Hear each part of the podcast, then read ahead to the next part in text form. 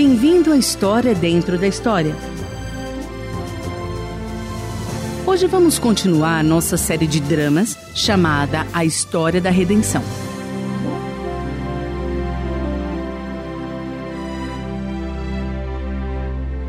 A história do esforço de Deus para nos redimir ou nos resgatar, toda a humanidade de nossas falhas e erros, de nossas fraquezas e vícios, de nosso orgulho, arrogância e ódio.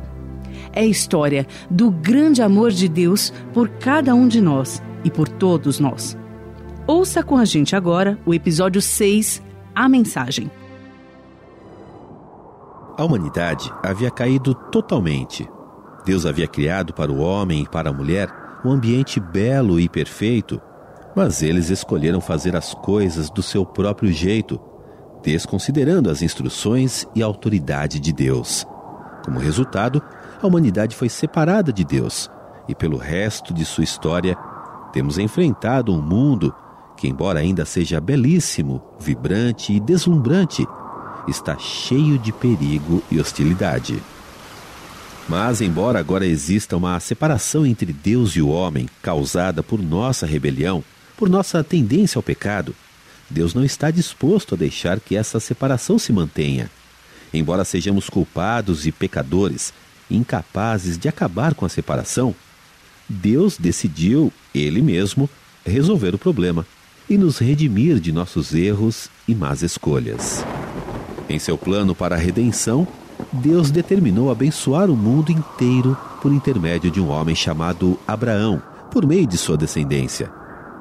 Mas quando várias gerações depois uma fome assolou a terra, os descendentes de Abraão, agora chamados filhos de Israel, migraram para o Egito, onde se tornaram escravos de Faraó, o rei do Egito. A vida deles se tornou miserável.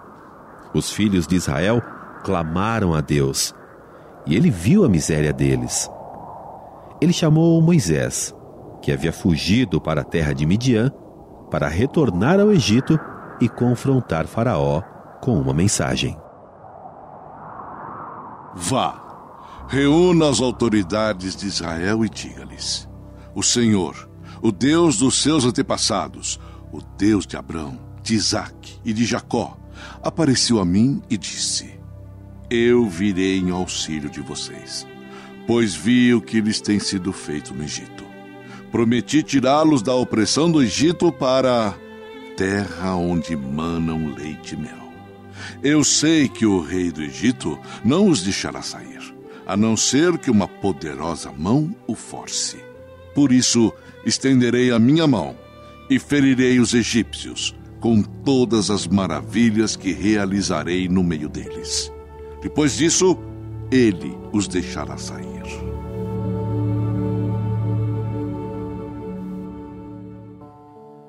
Assim, Moisés arrumou seus pertences, reuniu esposa e filhos e, levando consigo seu irmão Arão, deixou as regiões desérticas e voltou para o Egito.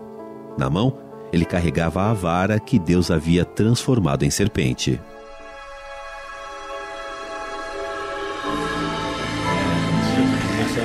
Silêncio!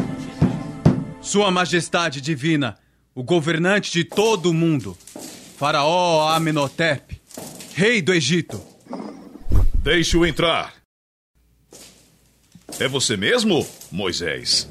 Depois de todos esses anos, achamos que você tivesse morrido no deserto. Sou eu, irmão. Não me chame de irmão. Você perdeu esse direito quando matou um egípcio e fugiu como um criminoso. Muito bem, Faraó.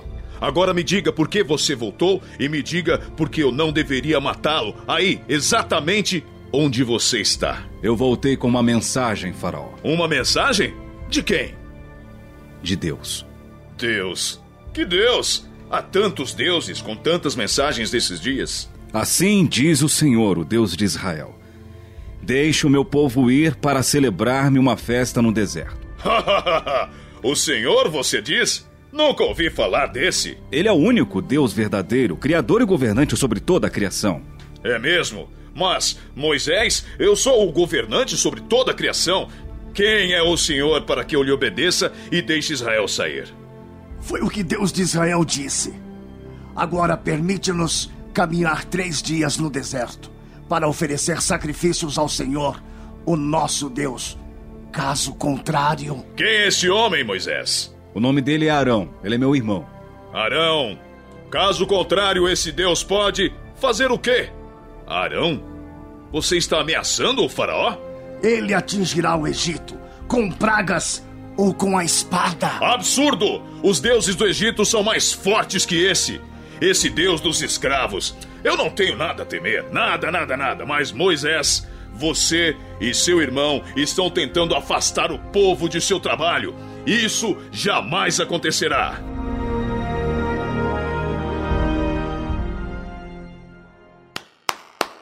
Aqui está o que eu farei em resposta ao seu pedido, Moisés.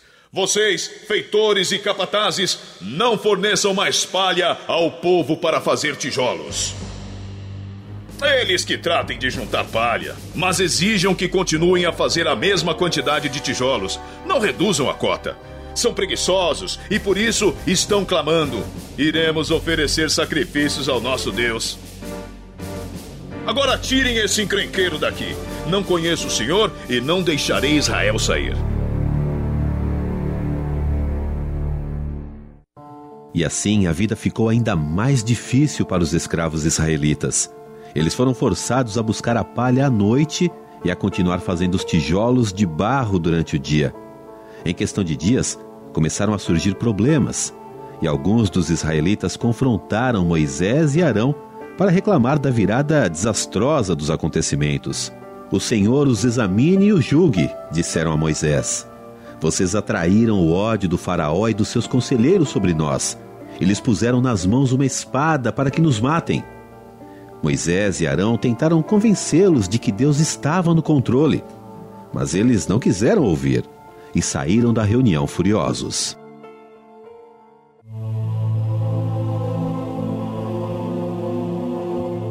Senhor, por que maltrataste este povo? Afinal, por que me enviaste? Desde que me dirigi ao Faraó para falar em teu nome, ele tem maltratado este povo e tu de modo algum libertaste o teu povo. Moisés, Estou aqui. eu sou o Senhor. Apareci a Abrão, a Isaac e a Jacó como Deus Todo-Poderoso e estabeleci com eles a minha aliança. E agora ouvi o lamento dos israelitas, a quem os egípcios mantêm escravos, e lembrei-me da minha aliança. Agora você verá o que farei ao Faraó. Por minha mão poderosa, ele os deixará ir. Por minha mão poderosa, ele os expulsará do seu país. Por isso, diga aos israelitas: Eu sou o Senhor. Eu os livrarei do trabalho imposto pelos egípcios. Obrigado por sintonizar. Você está ouvindo a história dentro da história. Hoje estamos seguindo uma série de dramas chamada A História da Redenção, extraída da Palavra de Deus, 16 episódios que retratam a vida de homens e mulheres que se encontraram em situações em que precisavam de ajuda. Anteriormente, em nossa história, o povo de Israel mudou-se para o Egito por causa de uma fome em sua própria terra e ali se tornaram escravos do Faraó, o rei do Egito. Ouvindo o clamor deles por ajuda, Deus enviou Moisés ao Faraó com uma mensagem: Deixe o meu povo ir. Porém, em vez de deixar o povo ir, Faraó endureceu seu coração e dificultou muito mais a vida para eles. Junte-se a nós agora, enquanto continuamos com a nossa história, baseada em fatos e pessoas encontrados na Palavra de Deus. Silêncio! Sua Majestade Divina, o governante de todo o mundo, Faraó Amenhotep, rei do Egito. Ele está mesmo aqui novamente? Esse Moisés está se tornando incômodo. Deixa eu entrar. Ah, o que você deseja, Moisés? Assim diz o Senhor, o Deus de Israel: Deixe o meu povo ir para celebrar-me uma festa no deserto. O quê? Você está com problemas de audição, Moisés? Não vou deixá-los. Talvez eu devesse tirar o barro deles, assim como tirei a palha, por exemplo. Como eles fabricarão os tijolos? Vá embora, Moisés, antes que eu mande jogar você no barro junto com seus irmãos. Agora você verá o que o soberano fará. Por causa de sua mão poderosa, você deixará o povo partir. Veja! A vara dele se transformou numa serpente. Não se assuste, é apenas um truque de mágica. Faraó convocou seus próprios feiticeiros, que também transformaram suas próprias varas em serpentes. Então Faraó endureceu seu coração, e ele novamente se recusou a deixar o povo de Israel partir em liberdade, assim como Deus havia avisado Moisés. E assim, mais uma vez Moisés deixou a corte de Faraó de mãos vazias. Moisés, Estou aqui. o coração do Faraó está obstinado. Ele não quer deixar o povo ir. Vá ao Faraó de manhã, quando ele estiver indo às águas. Espere-o na margem do rio para encontrá-lo. E leve também a vara que se transformou em serpente. Sim, Deus. Diga a Arão que tome a sua vara e estenda a mão sobre as águas do Egito, dos rios, dos canais, dos açudes e de todos os reservatórios. E elas se transformarão em sangue. Sim, Deus. E assim começa o conflito de interesses. Deus havia ouvido o choro de seu povo Israel e estava determinado a redimi-los de seu cativeiro. No dia seguinte, Arão levantou a vara e feriu as águas do Nilo na presença do Faraó e dos seus conselheiros, e toda a água do rio transformou-se em sangue. Os peixes morreram e o rio cheirava tão mal que os egípcios não conseguiam beber das suas águas. O coração do Faraó se endureceu e voltou para o seu palácio. Nem assim o Faraó levou isso a sério. Os dias se passaram e outras calamidades se seguiram, conforme Deus mandava Moisés voltar a Faraó novamente, repetindo a mesma mensagem, enquanto em resposta, Faraó continuava endurecendo seu coração a cada novo surto de problemas. Primeiro vieram as rãs. O Nilo ficará infestado de rãs. Elas subirão e entrarão em seu palácio, em seu quarto e até em sua cama. Estarão também nas casas dos seus conselheiros e do seu povo, dentro de seus fornos e nas suas amassadeiras. Faraó amoleceu e prometeu deixar o povo ir. Mas quando Faraó percebeu que houve alívio, obstinou-se em seu coração e não deu mais ouvidos a Moisés e a Arão.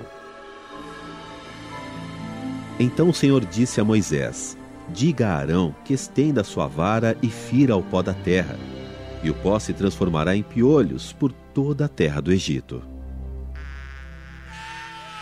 A praga de piolhos foi seguida por grandes enxames de moscas que invadiram o palácio do Faraó e as casas de seus conselheiros, e em todo o Egito a terra foi arruinada pelas moscas. Faraó pareceu ceder. Em resposta, Moisés orou ao Todo-Poderoso e as moscas deixaram o Faraó, seus conselheiros e seu povo. Não restou uma só mosca. Mas também dessa vez o Faraó obstinou-se em seu coração e não deixou que o povo saísse. Depois o Senhor disse a Moisés: Vá ao Faraó e diga-lhe que assim diz o Senhor, o Deus dos Hebreus: Deixe o meu povo ir, para que me preste culto.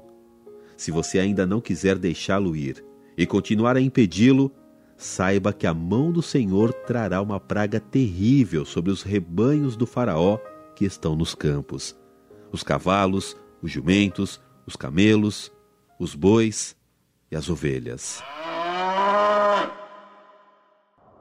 A praga sobre seus rebanhos foi seguida por feridas purulentas que começaram a estourar nos homens e nos animais. A praga das feridas purulentas foi seguida por trovões e granizo, e raios que caíam sobre a terra. Caiu granizo e raios cortavam o céu em todas as direções. Em todo o Egito, o granizo destruiu tudo o que havia nos campos, além de quebrar todas as árvores. A praga de granizo foi seguida pela de gafanhotos. O Senhor fez soprar sobre a terra um vento oriental durante todo aquele dia e toda aquela noite. Pela manhã, o vento havia trazido os gafanhotos, os quais invadiram todo o Egito e desceram em grande número sobre toda a sua extensão. Nunca antes houve tantos gafanhotos, nem jamais haverá. Mas o Senhor endureceu o coração do Faraó. Ele não deixou que os israelitas saíssem. Então o Senhor disse a Moisés: Estenda a mão para o céu, e trevas cobrirão o Egito, trevas tais que poderão ser apalpadas. E finalmente, o Faraó convocou Moisés mais uma vez. Ah, é você, Moisés. Como pode ver, nossas tochas se recusam a iluminar estas trevas malditas. Por isso, não conseguimos vê-lo. Sim, sou eu, Moisés. Vão e prestem culto ao Senhor. Deixem somente as ovelhas e os bois. Não, Faraó. Os nossos rebanhos também irão conosco. Nenhum casco de animal será deixado. O quê? Como você ousa? Eu sou o Faraó, o rei do Egito. Saia da minha presença. Trate de não aparecer nunca mais diante de mim. No dia em que vir a minha face, você morrerá. Será como disseste: Nunca mais verei a tua face. Assim diz o Senhor. Por volta da meia-noite, passarei por todo o Egito.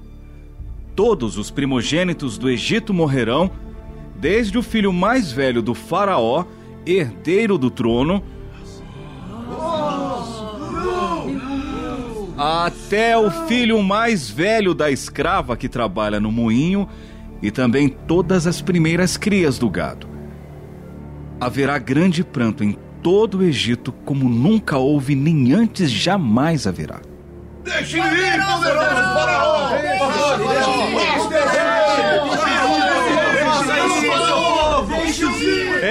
Entre os israelitas, porém, nem sequer um cão atirar contra homem ou animal. Então vocês saberão que o Senhor faz distinção entre o Egito e Israel. Todos esses seus conselheiros virão a mim e se ajoelharão diante de mim, suplicando: Saiam você e todo o povo que o segue.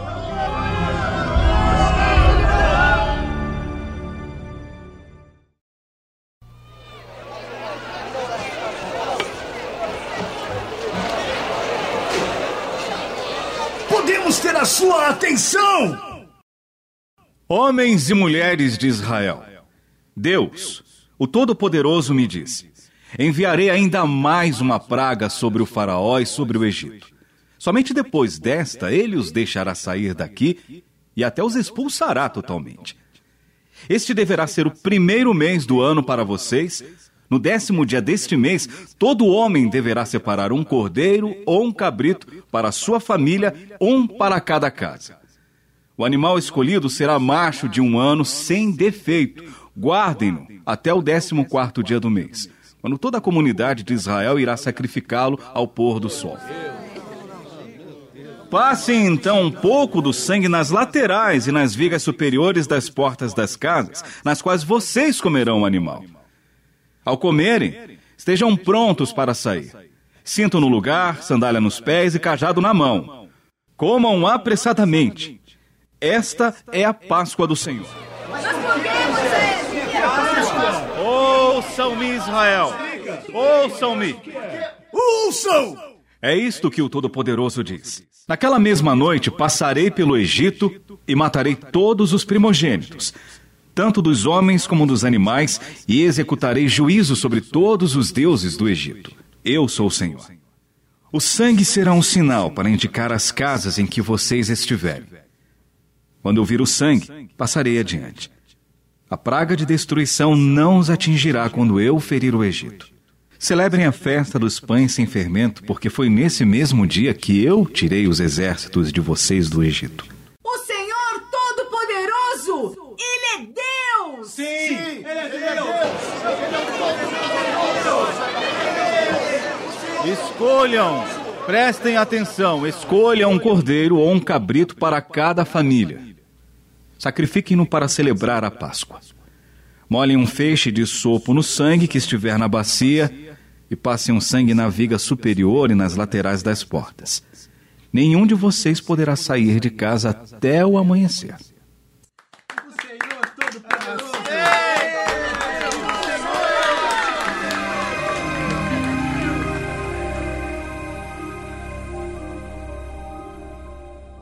Então, à meia-noite, o Senhor matou todos os primogênitos do Egito. Faraó, todos os seus conselheiros e todos os egípcios se levantaram.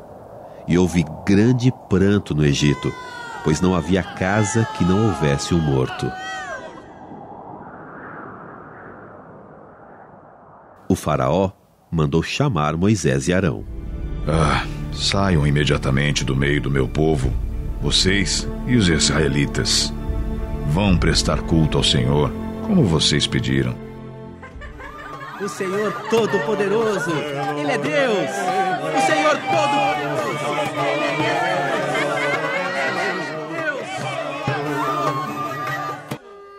A estrada à frente para os filhos de Israel não seria fácil. Eles seriam perseguidos pelo exército egípcio, atravessariam o Mar Vermelho em terra seca e eventualmente passariam 40 anos no deserto antes que pudessem finalmente retornar à terra de Abraão, seu antepassado. Mas, neste momento, enquanto carregavam seus pertences e conduziam suas famílias e gado para fora do Egito, havia um pensamento na mente de cada um deles. Eles estavam livres. Deus havia redimido seu povo de 400 anos de escravidão.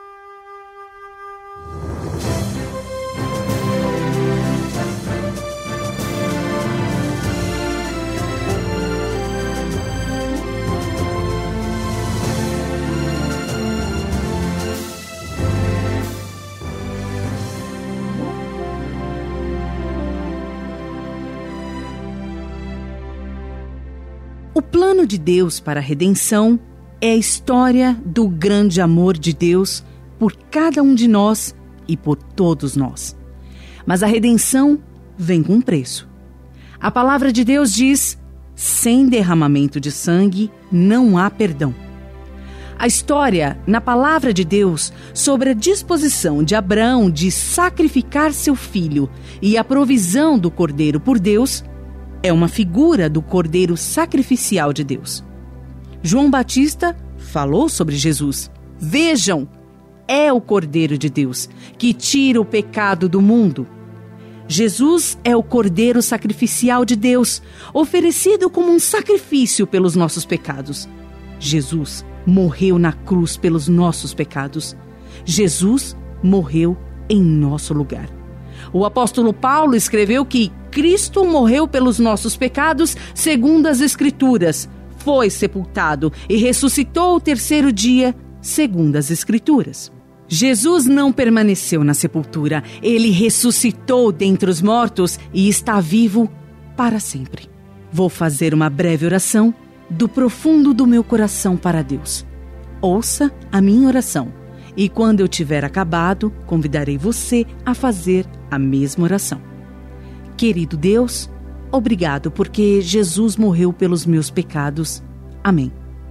Agora, repita a oração em voz alta depois de mim. Nós falaremos uma parte de cada vez. Faça desta oração a sua oração para Deus. Diga ela com todo o seu coração enquanto ora. Querido Deus, obrigado porque Jesus morreu pelos meus pecados. Amém. Obrigado por fazer essa oração.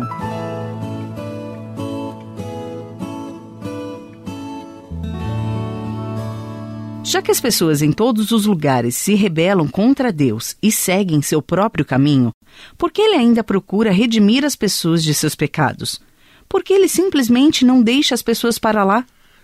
Deus ama cada pessoa no mundo está bem ciente da rebelião delas. Ele sabe dos estragos que o pecado traz à vida de uma pessoa. Deus deseja perdoar, curar e restaurar. Ele nos ama com um amor que não se apaga. A palavra de Deus diz: Porque Deus tanto amou o mundo que deu seu Filho unigênito, para que todo o que nele crê não pereça, mas tenha a vida eterna. Por que o Faraó achou que ele fosse mais forte e poderoso do que Deus? Ele era uma pessoa cheia de si, todos se ajoelhavam e obedeciam, ele achava que era mais forte do que todos, inclusive do que Deus. Muitas pessoas hoje tendem a viver como se não precisassem de Deus. Elas acham que são grandes e fortes o suficiente para lidar com qualquer coisa por si mesmas. São pessoas que não sentem nenhuma necessidade de Deus. Muitas vivem do jeito que Faraó vivia tanto tempo atrás. Eu não acredito que a vara de Moisés se transformou de verdade em uma serpente. Aquilo foi um truque de mágica? Aquilo não foi um truque de mágica. Os feiticeiros do Faraó fizeram truques de mágica quando transformaram suas varas em serpentes. A serpente que veio da vara de Moisés engoliu todas as outras. Era uma serpente de verdade. Deus estava realizando milagres para mostrar ao Faraó que ele deveria libertar o povo da escravidão. Deus é todo-poderoso e pode fazer qualquer coisa. No próximo programa saberemos como confiar em Jesus e recebê-lo em nossa vida como Salvador. No próximo episódio, continuaremos a história da redenção, tal como está registrada na Palavra de Deus.